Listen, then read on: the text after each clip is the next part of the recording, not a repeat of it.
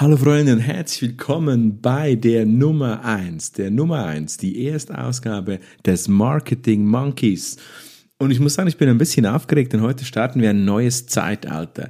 In diesem Podcast, quasi Nummer eins oder Nummer 65, machen wir jetzt den Change. Von nun an heißt das Ding hier nicht mehr Inspiration Show, sondern Marketing Monkey. Und was du in diesem Podcast erwarten kannst, ist zum einen das Thema Positionierung, wie es schon der Titel verrät. Was ist eine Positionierung? Warum ist sie wichtig? Wie hast du deine eigene Positionierung? Und äh, was gibt es für Systeme, wie du dich positionieren kannst? Das ist ein, das ist eine Geschichte, die wir heute zusammen besprechen werden. Und zum Zweiten natürlich ein bisschen die Reise des Marketing Monkeys. Warum heißt das Ding jetzt so? Wie ist der Marketing Monkey positioniert? Und wo unterscheidet er sich auch zu der Inspiration Show, wie das Ding bis anhin hieß? Schön bist du immer noch dabei nach der kurzen Pause. Und wenn du zum ersten Mal hier mithörst, dann sage ich dir herzlich willkommen beim Marketing Monkey von Raphael Frangi. Willkommen beim Marketing Monkey Podcast von und mit Raphael Frangi und seinen Gästen.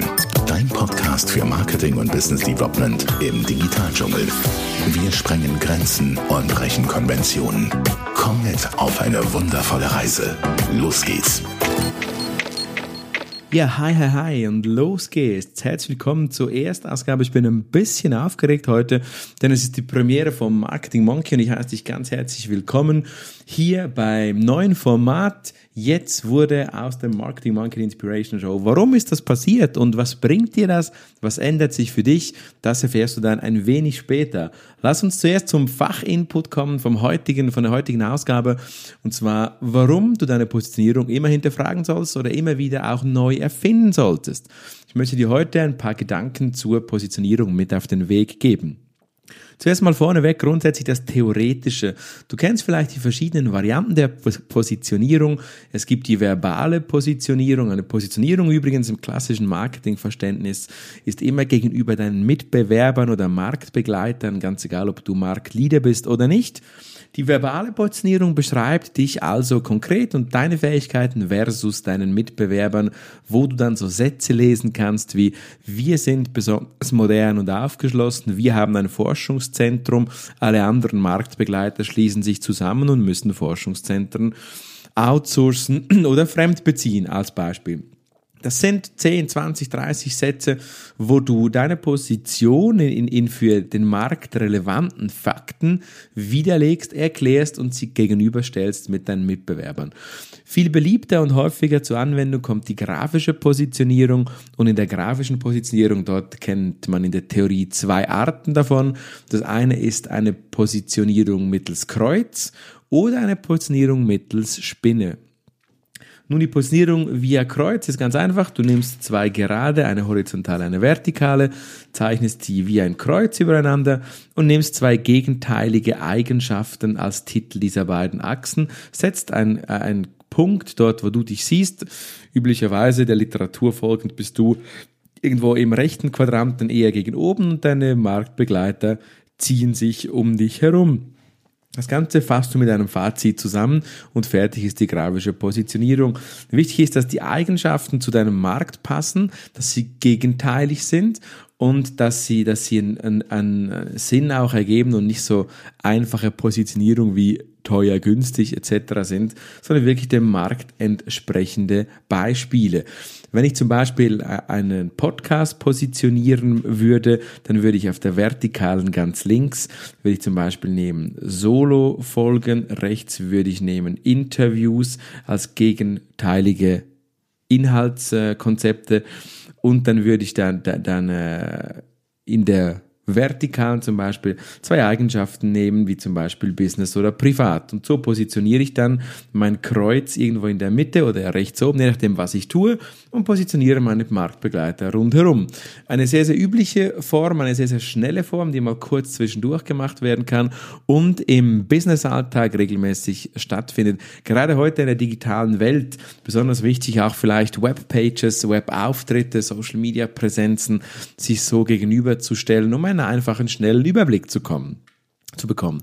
Spätestens seit der Politik kennen wir die Positionierung der Spinne, also eigentlich schon viel vorher. Da gibt es diese Spider-Diagramme. In aller Regel sind Spider-Diagramme ein Sechseck und äh, das Sechseck an den sechs Ecken sind entsprechend sechs Eigenschaften befestigt. Du schreibst dort also sechs Eigenschaften hin.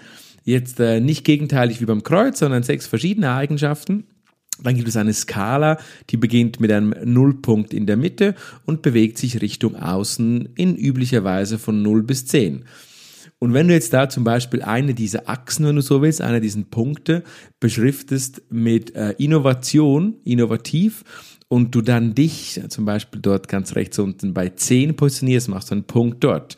Dann hast du den nächste, die nächste Ecke der sechs Ecken, wo du dann vielleicht hinschreibst, ähm, die, die Periodizität, wenn wir hier von Podcast sprechen, wo du dann sagen kannst, äh, regelmäßig oder unregelmäßig und dann siehst du dort einen zweiten Punkt irgendwo auf der Skala. So entsteht dann, wenn du sechs Punkte verbindest, eine Art Spinnennetz. Das Ganze kannst du jetzt mit einer anderen Linienart oder einer anderen Farbe für deine Mitbewerber tun und du kriegst dann so übereinander liegende Spinnen, Spider-Diagramme, die nicht nur politische Eigenschaften heute. Heute gibt es diese Spider-Diagramme von allen Politikern in der Schweiz und auch in Deutschland, wo man sieht, wie der Politiker äh, gegenüber seiner Partei funktioniert, sich positioniert. Das kannst du aber auch dann machen für deinen Mitbewerber in deinem Business und das solltest du auf jeden Fall tun. Am Schluss ist die Positionierung wichtig und ich wurde immer wieder von meinen Studenten auch gefragt, ja, ersetzen dann nicht diese moderne Konzepte wie das Business Model Canvas oder die Value Proposition Canvas, ersetzen dann nicht diese in der heutigen digitalen Welt, diese klassische Positionierung? Und die Antwort ist ein klares Nein. Die Positionierung ist eine Marktbetrachtung, eine Gegenüberstellung und die Value Proposition Canvas ist ein, Herausfinden des eigenen Business Modells oder im Value Proposition Design Modell dann ein Herausfinden der eigenen Werte gegenüber den Needs von den Kunden. Also als Toolbox würde ich sagen, benutzt du diese drei. Um einen äh, smarten, schlanken Businessplan zu bekommen, benutzt du diese drei Tools, die Positionierung, das Businessmodell und die Value Proposition nach Canvas. Wenn du diese drei diese drei Systeme einsetzt, bist du schon recht auf Kurs, um schnell zu einem Businessplan zu kommen. Und ich stelle fest, gerade heute in, in, in der digitalen Welt wird das oft zu wenig gemacht. Ja. Wir sprechen über moderne Konzepte, wir zerbrechen uns den Kopf über Tools, aber wir positionieren uns nicht mehr. Wir überlegen nicht mehr, was ist denn wirklich unsere Marktposition und hinterfragen die auch von Zeit zu Zeit wieder einmal. Deshalb nein, es ist alles andere als ein altes Tool der Vergangenheit, sondern gerade in Zeiten der Digitalisierung sehr, sehr gern gesehenes Instrument. Du kannst es, wie gesagt, in einer Gesamtperspektive Unternehmen, Person machen oder du kannst das auch konkret auf einzelne Bereiche, zum Beispiel deine Webseite, zum Beispiel deine Social Media Präsenz. Auch da kannst du dich natürlich positionieren und hast einen wunderbaren Überblick, was du als nächstes tun solltest.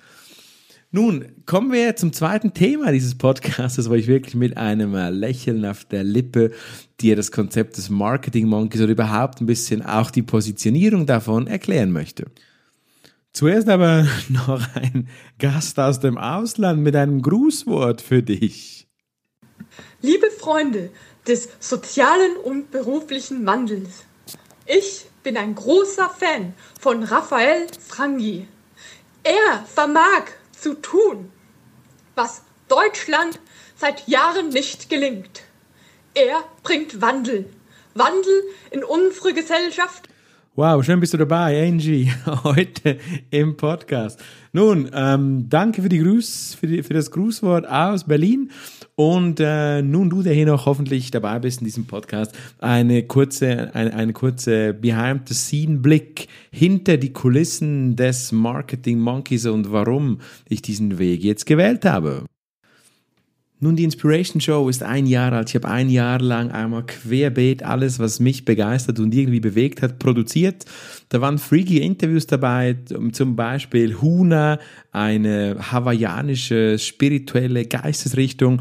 Es war ein Interview dabei direkt aus Griechenland mit Tierheim und Tierrettungsorganisationsvorständen wirklich einmal quer durch alles, was mich bewegt hat in diesem Jahr.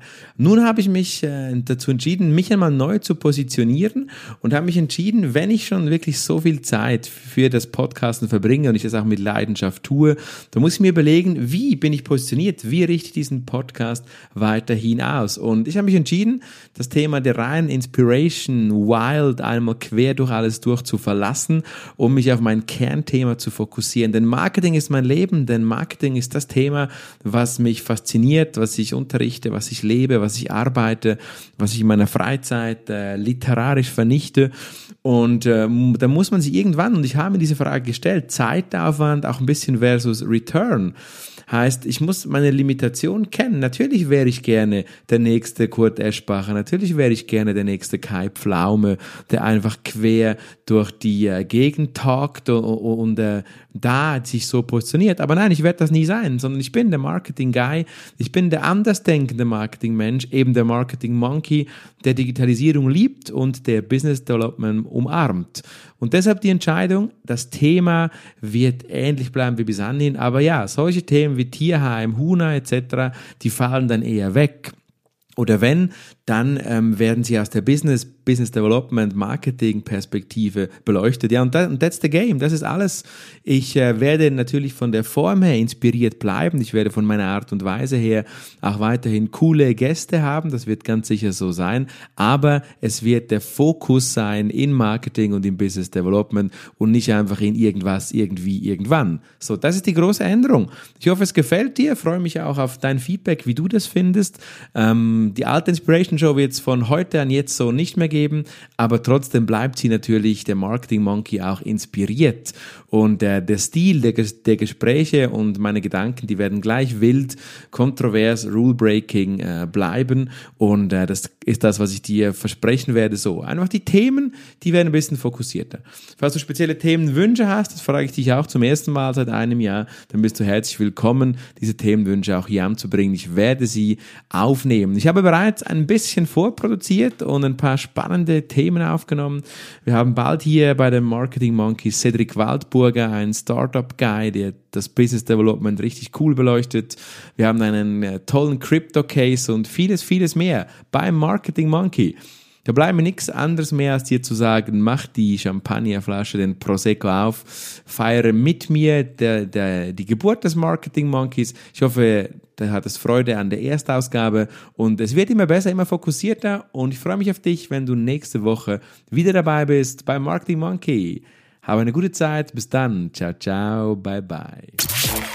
Und hat dir gefallen, was du gehört hast? Lass bitte eine Bewertung bei iTunes oder einen Kommentar auf www.marketingmonkey.ch da. Bis zum nächsten Mal bei dem Podcast, der deine Ideen und Pläne verändern wird.